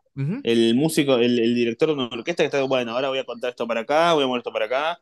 A mí me, escriben mucho, por ahí te debe pasar a veces de, eh, eh, voy a ir con mi novio a verte o con mi novia, voy a estar en la fila 2, butaca 3, hablale, por favor. Y es como, no, no, ¿por qué pensás? No me, no me interesa tu novio. ¿Por qué pensás que me interesa tu novio? ¿No te interesa vos? Me va a interesar a mí. Ah, eh, a, mí una vez yo estaba haciendo un show y no me acuerdo de qué forma una muchacha me, interrumpe, ¿no? Yo le ignoro, luego me interrumpe otra vez y yo como le digo, ajá, usted que tanto quiere hablar, ¿qué ocurre? Y ella ya venía con su anécdota. No, es que yo me compré, esta entrada me la compró mi ex. Claro. Entonces ahí yo digo, oh, me, interesa, ¿qué tal? Sigue, sigue, mi es todo un cuento ahí, pero yo ya lo superé, ya vine eh, con otro, todo. Fue una situación toda rara ahí que había terminado con el marido, que el marido estaba ah. cuidando a los hijos ahorita y, que ella se vino con otro tipo a, pasarla bien porque la habían engañado o algo así. Hace todo eso. Yo obviamente hago un chiste de eso para salir de ese hueco en el que ella me metió y yo seguir con mi show, ¿no? Claro, sí. Al, al otro día me escribe por mensaje, mira, yo soy la del ex, avísame cuándo vas a, a subir mi clip para yo publicarlo. No. El clip había quedado está bueno y dije, esta mierda no la subo nunca. Re. Bueno, y a mí, y, historias de esto, hace un tiempo fui a actuar a Tigre y en el show, adelante de todo, había un pibe que estaba como recontra deseoso de participar y estaba como muy alegre él. El tema es que, ¿viste esas canciones que suenan felices pero la letra es muy oscura? Es como el meme de los increíbles. Bueno, el chico estaba muy alegre y le pregunté, hablé dos segundos y me contó que tenía 15 años, que había dejado de la escuela porque había tenido problemas con la familia eh, y que por ahora no está estudiando eh, y que fuma. Y yo dije, ah, bueno, bueno, está bien. Como que tiré un chiste así nomás, salí de la situación y seguí con el show. Porque dije, bueno, no, voy a solucionar tu vida ahora, no puedo hacerlo. No puedo hacer que todos piensen, che, este chico no tiene futuro. Sigamos con el show de otro lado y metí otro chiste. Eh, cuestión que después del show se sacó una foto conmigo y me escribió, me puso, a ver, ¿cuándo vas a subir el clip? Nunca. ¿Por qué? Yo no, ¿viste? no sé si te pasó de que te aparezca en TikTok o en Instagram reels de, gente que sube videos y decís, esto no es gracioso. Claro, millones de veces. Esto no era para subir. millones de veces. Esto, si esto es lo bueno, no quiero imaginar qué pasó alrededor de ese chiste como para que digas, esto es lo que va. De hecho, yo tengo como una regla, y es una regla propia, que es una regla que no, no se la cuenta a la gente, porque esto no, no son de las cosas que uno cuenta a la gente, creo que el 95% de cosas que yo suba de mi show de interacción y, dejo un 5% de margen de error por, por si alguna vez se me escapó, subo un clip en donde lo gracioso, en donde el chiste se lo di yo. Claro. Porque así yo haya dicho algo y alguien en la audiencia haya dicho algo graciosísimo que sea increíble, yo eso no lo subo porque primero no le quiero dar el poder a la gente de que venga a hacerse gracioso en mi show. Si quieren ser graciosos, vayan a un bar, agarren el micrófono y, y hagan el trabajo. Claro, sí. Y segundo, porque considero que mi trabajo es ser gracioso yo. Tal cual. Mi novia trabaja editando, ella, edita con diferentes comediantes en los videos y yo me la paso viendo diferentes videos de otra gente también y además por trabajo y por una cuestión de colegas y eso y me pone muy nervioso, yo soy muy, muy purista en ese sentido también, en donde el chiste... lo mucho puro? Sí, sí, sí. Eh, no, no, de sangre, de sangre. Eh, Exacto. y me pasa que cuando veo... Eso dijo Hitler, yo soy muy purista y todo el mundo, ay, es muy apegado a la norma. No, no, no, es purista. Em, cuando veo que gente sube videos donde hablan con el público y le hacen una pregunta y el video dura por ahí dos minutos y la persona le, le cuenta una cosa, pienso, hace un chiste, dale, porque para mí el público es, como una pared en el fútbol, te está tirando una premisa, vos la tenés que rematar. Eh, la situación te la puede dar, vos le preguntás, es como es un elige tu propia aventura, donde le preguntas, ¿y vos cómo te llamás? ¿A qué te dedicas? Y las respuestas que te den son premisas para que vos hagas algo con eso. Eh, pero también nunca puede, nunca puede ser más gracioso el público que vos, salvo que lo sea, y bueno, ahí de última queda. Eso, por eso que digo, eh, ese 5%, a menos que ocurra algo hiper extraordinario. Las veces que yo lo he hecho, es cuando el público me deja en evidencia que yo estoy cometiendo una burrada.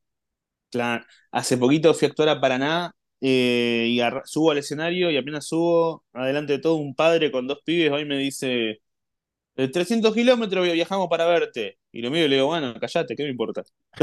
Como, pará, acabo de subir. Después le hablo, así que 300 kilómetros, sí, ¿de dónde son? De un pueblito de acá. Ah, qué bueno. ¿Y qué onda? ¿Se quedan en la noche a dormir acá o vuelven? No, nos quedamos a dormir. O sea que se viajaron hasta acá solo para verme a mí. Sí, bueno, gracias. Y en un silencio hoy me dice, no no había nada para hacer.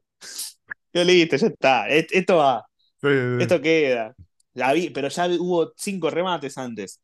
Eh, pero, y vos con los shows, con las interacciones, eh, ¿qué tanto te, no sé si me puedo meter en esas no, preguntas, claro. ¿no? Pero sí, sí, sí. Eh, con vos que haces, ahora tu show tiene mucha interacción, ¿no?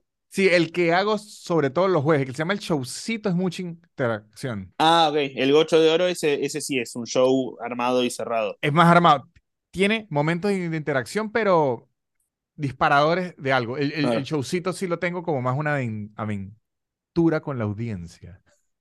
Eh, ¿Qué te iba a decir? Ese show, ¿qué tan te, te, te da miedo el salto al vacío? ¿O a esta altura que ya venís haciéndolo hace mucho tiempo, ese mismo salto al vacío, ya estás como, bueno, sé que algo voy a sacar. Al inicio me daba mucho miedo, de hecho yo nunca, yo no fue que salté al vacío de una vez, de hecho iba con interacciones muy...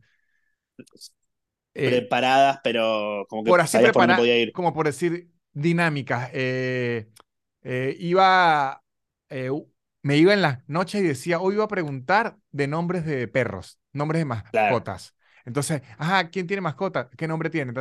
De otra noche, sí, hoy voy a preguntar de eh, algo. O sea, me iba como, como que me ponía unos límites de lado a lado. Y eh, me fui gustando, me fui como sintiendo sólido, sólido. Ahorita, la verdad, me gusta el vacío, es lo que busco. Claro. De hecho, eh, estoy como noche a noche en el reto de ver en qué aprieto me puedo meter con la audiencia para ver de qué forma puedo salir. Claro, sí, sí. Sí, es como una, una búsqueda que tengo como para, creo que es como un escapista, pero de las relaciones sociales. Como que la gente me vea meterme en una pregunta, me, me ocurre mucho algo que yo hago que de repente le pregunto algo a alguien, me digo, ¿a qué se dedica? Me dicen, analiza de sistemas. Entonces le digo, y apatía, ¿no? Analista de sistema. ¿Y con quién vino? Solo. Entonces yo digo, ah, este cree que de aquí no voy a sacar nada y empiezo a escarbar, a escarbar y yo digo, de esta mierda va a salir un chiste, vamos a ver en qué momento. Y me entierro, entierro y cuando uno logra salir con algo de ahí, la gente queda como, oh, lo logró, lo logró. Se metió. Es como un juego que tengo, pero porque el, el, show es así. Pero de hecho, cuando yo le pregunto a alguien y ya la persona me quiere dar un clip, me aburro demasiado. Claro, sí, como que ya lo ves que está como, pregúntame cómo se llama mi tía. Ajá, exacto. A, veces dicen, él, él, que pregúntele a él, él, él. Y yo, ay, qué fastidio, no hace poco me pasó que cuando fui a actuar al Teatro de Morón, uno me dijo, me mandaron cinco mensajes en un lapso de cuatro minutos antes de subir a hablar con Gerardo. Preguntale a Gerardo qué, qué pasó con la novia. Y dije, a ver, vamos a ver, Gerardo, ¿qué pasó con tu novia? Y Gerardo estaba hablando y dijo, nada, me engañó en un barco. Ah. ¿Y eso querían que le, eso querían que le pregunte? ¿Querían que, que exponga a su amigo? Y estaban todos así, no, no, lo hizo, lo hizo. Nada, después un par de chistes salimos a, flote. Sí, sí. Como la novia de Gerardo y su infidelidad. sí. Pero. Pero bueno, por eso también. Eh, lo que tiene. Yo, para mí, a esta altura, me pasa que, lo tomo. Disfruto. Nuestro trabajo, nuestra pasión también. Sí. Eh, y es como que. Desde que, desde que un día vino un plomero a casa y estaba re de mal humor el tipo, pero igual arregló las cosas. dije, como, ah, yo te, re tengo que estar así. Como que es eso, es como vos vas a hacerlo, vos, la gente que te ve está buscando eso, está buscando que vos le arregles la, cañería. Exacto. Y, y es, es, un, es un trabajo que es súper, tenés que ser muy profesional para hacerlo. Eh, sí, la interacción, todo eso. Que se ensaya y todo. Ahorita particularmente creo que estamos todos los comediantes del mundo viviendo el el fenómeno este de los clips, que son existía antes, y creo que cada quien lo está navegando a su forma. Eh, el otro día cuando vos pusiste ese tweet de antes hacer stand-up era subir y hacer reír, y ahora es subir, hacer reír, editar, eh, subtitular, grabar, eh, tal cual. Sí, y, creo que así, así son todas las profesiones que van como moviéndose a un ritmo. antes ser músico era Usted hacía un, demo y una disquera le compraba el disco. Ahora usted tiene que hacerse toda mierda, subirse a Spotify, o sea. Hacer un challenge en TikTok, todo. Sí, entonces creo que como es un problema que no tiene más de cinco años, este de los clips. Claro. La audiencia, los problemas que nos están representando nosotros para la audiencia y la audiencia para nosotros al mismo tiempo son nuevos. Claro, sí, sí. Sí, porque. sí, porque. Sí. Porque a, lo mejor hay alguien en, en, la audiencia que esté en un show y diga: Yo odio que los shows interactúen conmigo. Y está por otro lado el comente: Sí, pero yo tengo que subir un clip. Claro. Sí, sí, sí. Además, me, me, ha pasado igual, me resulta fabuloso igual lo de los clips, ¿eh? Más allá a nivel personal, me está pasando de encontrar, de que me aparezcan videos virales en TikTok o en Instagram de comediantes de stand-up de diferentes partes del mundo que tengan, no sé, 100.000, 200.000, un millón de reproducciones o de me gustas o lo que sea, y decir, uy, este parece que es regroso, y entrar y que tenga 2.000 seguidores, y decir, ah, este soy yo hace dos días. Sí, sí, sí. Este es el Lucas Upstate de Finlandia. Sí, sí, sí. Eh, y es una. Ah, es, lindo. O sea, siento que, es una democra... no, no, es una democratización, porque de vuelta es totalmente aleatorio lo que pase. Eh, pero está bueno que pueda pasar. Sí, creo que lo, único que me perturba es ya con esto para cerrar la charla, porque aunque ha estado mm. muy buena, esto tiene que durar una cierta cantidad de tiempo, porque... Sí, sí, cómo no. Ajá, porque, porque así son las cosas. La vida. Ajá. Este, siento que lo que tiene bueno lo tiene malo, porque aunque es muy bueno, porque usted se puede dar a conocer, de hecho, hay gente, yo conozco amigos que por dos clips le cambió la mm. carrera. Sí. Pero por otro lado, siento que el, a nivel artístico, eh, el, el material que está consumiendo la gente, que está pidiendo la gente, que quiere consumir la gente, es muy desechable. Entonces, sí, sí, sí, como que quieren ver un clip y otro clip y otro clip y otro clip. Entonces, como que el trabajo de la comedia en general es trabajar un chiste por mucho tiempo, trabajar un chiste por un año, probarlo, perfeccionarlo, perfeccionarlo, perfeccionarlo, y uno tiene como que la, gente lo quiere consumir y otro y otro y otro, y uno dice, no, no, pero ya va, o sea, estos chistes tengo que trabajarlos, tengo que acomodarlos, tengo que subirlos, tengo que pulirlos, tengo que, o sea, tengo que ponerle sus detallitos, sus detallitos, y usted se lo quiere consumir. Siento que es como un chef gourmet que le quiera comer el plato como en la calle. Sí, somos, ¿viste la película eh, El Menú? El menú, exactamente. Estamos todos queriendo hacer platos eh, excelentes y la gente, dame un pancho. Exactamente, exactamente. Eh, lo que sí está bueno, a mí me pasa que, y con el tema de, también para cerrar o lo que sea, de las redes y los clips virales, siento que también está bueno que tiene sus pros y sus contras, es que muchos pueden sumar mucha gente en muy poco tiempo y muchos por ahí se encuentran sin nada para darles a esa gente. Sí. Es como que de repente conseguiste una vidriera grande, no sé, te des 50.000 personas de golpe mirándote y vos estás como, no, era eso, ¿eh? ya, ya se lo mostré. Sí, sí, sí. Y yo tengo la suerte de que cuando empezaste a subir los recortes y eso, ya venía haciendo videos en TikTok y por eso está bueno también ir y diversificar, sino quedarse solamente hacer una charla, hacer un podcast, hacer, hacer diferentes videos y, no quedarse solamente con necesito que hoy alguien en el público me cuente que la pareja lo dejó y la tía y que porque no, no puedes depender de eso. Eh, Sí, es porque ahí se, hace, se hace usted esclavo de. Esclavo de su propio. De su propio público. Usted termina. Sí. O sea, necesito que esta gente que me vino a ver por mi clip me haga otro clip. Claro, sí, sí, sí. Y que decir, bueno, pero pará, hice un show de una hora y cuarenta minutos, risas, aplausos, pero no salió nada divertido con el público. Pero si el público no vino, vino a verte a vos, no, ah, sí, no pagaste para verlos a ellos. Sí, sí. Eh, no, pero. Pero bueno, también eso es lo que tiene de ser comediante, me parece. Que llega un punto en el cual uno se empieza a volver un, una. Son capas y empezás a querer ser, hacer. Uno, con el tiempo nos volvemos vos esponja haciendo, haciendo la, la cangreburger así, poniéndole, haciéndole una caricia. Mientras el otro está tipo, ¡Ah, ah, ah, mirá, toda, mirá todo el contenido que te doy. Y vos estás como. Acá está mi chiste. De hecho, ah, recuerden estos días que mi novia fue a darme un show y en un chiste algo digo y, ella dice, qué buenísimo que dijo esto, ¿no? Y yo le dije, yo sé, o sea, eso lo puse ahí para eso.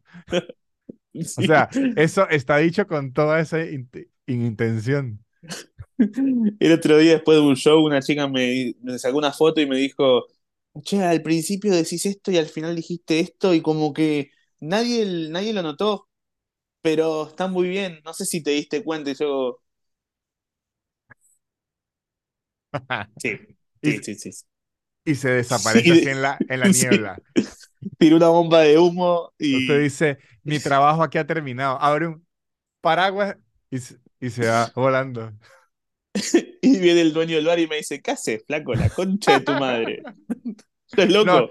y apunta hacia la cámara hacia arriba y 20 paraguas y que todos los comediantes la misma mierda paraguas. ¿Hasta cuándo?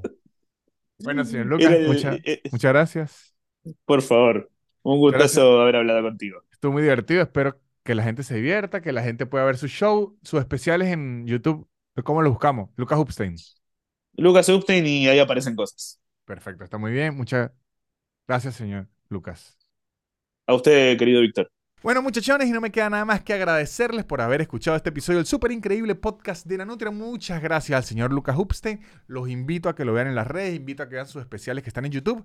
Un señor muy gracioso que genera mucho contenido. Los invito a que lo vean. También los invito a que se metan en soynanutria.com para que compren las entradas para mi show. Voy a Quilmes, a Mar del Plata, a Neuquén, a Mendoza Dosa, a Córdoba, y estoy todos los jueves en la capital de Buenos Aires, o sea, ciudad autónoma capital de Buenos Aires, porque me dicen, la capital de Buenos Aires, provincia es La Plata, yo lo sé, pero la ciudad autónoma de Buenos Aires. Es donde me presento todos los jueves. Y las entradas las consiguen en soynanutria.com. Métanse en patreon.com slash tengo muchísimo contenido extra y ayudan al podcast con dinerito.